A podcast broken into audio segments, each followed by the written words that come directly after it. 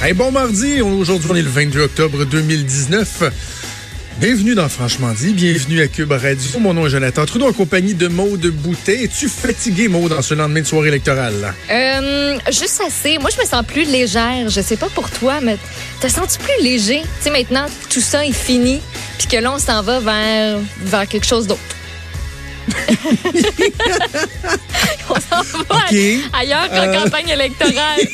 C'était Mais, long, ah, c'était ah, long. oui, On avait- oui, Il y avait comme toute la fébrilité de connaître, là, c'est qui finalement qui va être euh, qui va être au gouvernement. Puis ben là, ben ça c'est tombé la fébrilité. Puis là c'est juste comme, ah, ok, on parle à qui? On parle de quoi? Ben, C'est ça, ben, en même temps, le, le, le volet analyse politique en moi, tu sais, est, est pas prêt à dire, bon, ben là, je peux passer à autre chose, parce qu'il y a toute l'analyse, il va avoir, Ouais. avoir l'analyse à faire sur l'analyse et surtout euh, les suites de ce vote-là. Bon, évidemment, un gouvernement minoritaire, si jamais vous venez d'arriver sur euh, la planète Terre, vous étiez, je sais pas, moi, en train de binge-watch une série euh, sur Netflix ou sur Illico, vous étiez en voyage, quelque part, endormi, en hibernation, euh, les libéraux qui finalement ont été élus euh, de façon, moi, je dirais surprenante. Certains vont dire, non, non, moi, je l'avais prévu. Le- euh, ont été réélus minoritaires confortables. Moi, c'est le- le- Ouais. l'aspect confortable.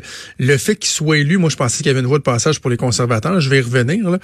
Mais il reste que c'est c'est assez confortable. C'est à 157 sièges. Ils sont à seulement 13 sièges d'une majorité. C'est 20 sièges de moins que en 2000, euh, que lors de la dissolution. Donc, ils étaient à 177. Les conservateurs, 121 sièges. C'est quand même 26 de plus, mais évidemment, on est loin du compte. C'est pas suffisant pour reformer le gouvernement. La grande progression, ben, c'est du côté du Bloc québécois, 32 sièges. On était à seulement 10 sièges, une progression de 22. Et pour le NPD, ça fait mal aussi. Là. 39, on est passé de 39 à 24, une perte de 15 sièges. C'est beaucoup moins bien que ce que euh, Thomas Mulcair avait fait à la tête du NPD il y a quatre ans de ça. Je vais commencer par le bout euh, humilité. Me suis planté dans mes prédictions. Ah, j'ai manqué ça à la joute. Qu'est-ce que t'avais pris du quoi? Ben, moi, j'avais, en fait, au moins à l'ajoute, on n'avait pas donné de chiffres. Mais euh, ici, euh, avec avec les collègues, on faisait un petit pool, là, tu sais, puis euh, euh, là, je m'étais je m'étais commis, puis c'est drôle, je parlais avec un collègue journaliste tantôt, puis on voyait tout le monde, nous autres, on avait tous les chiffres de tout le monde, là, fait qu'il savait ce que j'avais prédit. Là, le collègue me disait, hi, tu sais, t'es-tu content que ce ce tableau-là soit pas partagé, puis dit, non, mais tu me connais pas, là. Moi, je, je me suis toujours vanté du fait que la beauté de mon travail, c'est qu'on est des gérants d'estrade, là Ouais. et que tu peux te planter. Puis moi, je, je n'ai aucune difficulté à dire, redire, à souligner les fois où je me suis planté. Puis, ben, à, à contrario, quand j'ai raison, ben, tu sais, le fun aussi. Tu, le soulignes. D'ailleurs, oui. dernière élection provinciale, je suis un des seuls qui avait mis euh, le gouvernement euh, de la CAQ majoritaire relativement confortable. Je l'avais un peu sous-estimé. Mais j'avais une prédiction qui était pas mal, suis à la coche. Et en 2015, sauf erreur, je suis pas mal le premier à avoir calé que le gouvernement serait libéral majoritaire. Ce qui est... Fait que tu sais, j'ai quand même une bonne moyenne au bâton. Une bonne fiche de route là. Oui, oui, oui, Rien, rien de gênant. Mais pas celle-là. C'était quoi? Parmi, euh, attends, avant d'arriver à mon score, parmi Ben, les, moments les, plus gênants, euh, quand Bernard, ça j'aime ça le rappeler, quand Bernard Drinville euh, avait abandonné la course à la chefferie au Parti québécois, Mm-hmm. euh, je, je- je l'avais qualifié de loser. Et j'avais dit que euh, il venait de mettre fin à sa carrière politique, que c'était un suicide politique et qu'il deviendrait marginal au Parti Ah, ben, québécois. Puis deux mois après, euh, Pierre-Carl Pelado le nommait leader parlementaire du Parti québécois, ce qui était le rôle le plus hein? important à part le chef. Et euh, à l'époque, je faisais de la radio euh, à choix et j'avais moi-même sorti l'extrait de quand j'avais dit ça pour moi-même le faire jouer en ondes dans une chronique pour rire de moi. tu sais. Fait que c'est correct, c'est pas une science exacte la politique, mais donc prédiction. Moi, j'avais prédit que les conservateurs iraient chercher 134 sièges. Finalement, ils en ont eu 121. C'est 13, une différence de 13. Euh, le PLC, j'avais sous-estimé d'une trentaine de sièges, donc ils ont fait 157. Moi, je leur en donnais 127. Le NPD euh, n'ont pas livré la marchandise par rapport à mes prédictions. Je leur Ah, donnais ouais. 35 sièges, ils en ont fait 24.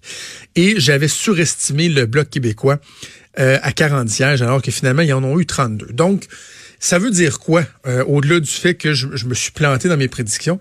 Ça veut dire que euh, si je suis, mettons, moi, la logique qui m'amenait à faire ces calculs-là, Maude, c'est que commençons par le Québec le vote des libéraux a été beaucoup plus résilient que ce qu'on l'aurait pu croire euh, au Québec. Hey, on avait l'impression que c'était une déconfiture libérale. Mm. Or, ils ont perdu juste cinq comtés. C'est pas trop pire. Ils sont passés de 40 à 35, donc trois comtés de plus que le Bloc québécois, et même au pourcentage, au suffrage universel, au nombre de votes. Euh, ils ont eu 34,2% des voix alors que le bloc a eu 32,5. Donc les libéraux ont été plus forts que le bloc au Québec. Ça, c'est le bout où, en tout cas, moi personnellement, j'avais j'avais sous-estimé. J'ai l'impression, Maude, que le bloc euh, a atteint son pic une semaine trop tôt. Dans les sondages et tout ça, là, c'est tellement une question de timing. C'est pareil comme dans les sports. Il faut que ton équipe soit à point au bon moment. C'est la même chose pour un parti politique. Le bloc, son pic, est probablement venu un peu trop rapidement. Ça fait en sorte qu'il y a des gens qui peuvent prendre pour acquis la victoire, qui vont dire, oh, ben là, attends, une minute, là, vont-tu rentrer si fort que ça? Bref, euh, ça peut euh, engendrer une certaine euh, méfiance. Donc, ça, c'est l'élément, évidemment. Bon, les conservateurs, finalement, 10 sièges au Québec, c'est pas mal ce à quoi on s'attendait à la fin de la campagne pas au début, mais à la fin. Mais là où tout s'est joué, Maud, c'est en Ontario. C'est pas compliqué, c'est vraiment en Ontario où tout s'est joué parce que moi, il y a deux éléments. Euh, dans, dans la lecture que moi je faisais, qui faisait en sorte que je pensais que les conservateurs pouvaient se faufiler, je pensais que le NPD, avec la bonne campagne de Jug Meeting, serait en mesure de faire beaucoup, beaucoup mieux que ce qu'ils ont fait là. Ils, ont, ils ont fait élire six députés. C'est deux de moins. Aucun gain aucun gain, alors que les libéraux ont perdu seulement un siège en Ontario. Et un siège après quatre ans de pouvoir. Il y avait un mécontentement dans les couronnes, dans le fameux 905, dans les banlieues, on en a parlé souvent, euh, entre autres avec Emmanuel Latraverse. Finalement, un seul comté de perdu. Puis ben, à l'inverse, les conservateurs devaient, là, tu sais, je parlais avec des stratèges conservateurs hier, ils devaient gagner 15 comtés de plus en Ontario. Ils en ont eu trois de plus qu'à la dernière élection. Ils ont fait, 36 au lieu de 33. Mm. Ça fait très, très mal. Et, dans les constats que ça nous permet de, de, dresser, Maud, c'est que le, l'appel au vote stratégique, euh, d'agiter des épouvantails, la stratégie des libéraux, là, de dire oh, faites attention, là, si vous votez pour l'NPD, vous allez peut-être passer, permettre aux conservateurs de passer, ça a marché. Voilà. C'est une tactique qui a fonctionné. C'est peut-être pas notre tactique préférée, mais ça joue dans la tête euh, une fois arrivé à l'urne, ça a l'air. Alors là, j'en glissais un mot à, Richard. Je, le disais, je trouve ça très drôle de le dire de même, comme si je pointais Richard du doigt. J'ai dit, euh, puis, êtes-vous content ta gang? Puis toi, là? êtes-vous content, là? Parce que là, le bloc, là, tu sais, 32 comtés euh, au Québec. Bon, là, ils sont pas majoritaires. Ils peuvent pas dire que c'est eux qui représentent la majorité des voix euh, au Québec. C'est pas le cas. PLC, 35 sièges, le, le, le, Parti conservateur à 10, le NPD.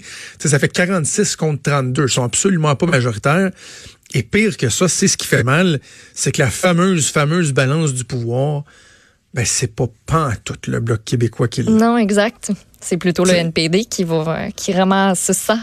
Assurément, assurément, et, facilement. Puis il y a une communion de pensée entre le PLC puis le NPD. D'ailleurs, ceux qui trouvent que de plus ça va, plus euh, les libéraux se rapprochent du NPD. Ben, ça va se faire encore plus. Mm. On va le voir euh, encore plus se, matérialiser. Donc, une des questions qu'on peut se poser et qu'on va se poser euh, pendant l'émission et au cours des prochains jours, évidemment, c'est à quoi finalement servira le Bloc québécois? Et est-ce que le premier ministre du Québec, François Legault, euh, sort perdant de ça? Écoute, je m'arrête là, Maude, parce qu'il y a beaucoup d'analyses à faire. On a plusieurs invités. On va décortiquer ça avec des candidats élus, avec des analystes. Gilles Duceppe qui va être là un peu plus tard. Restez avec nous, on fait une pause de quelques secondes et on revient.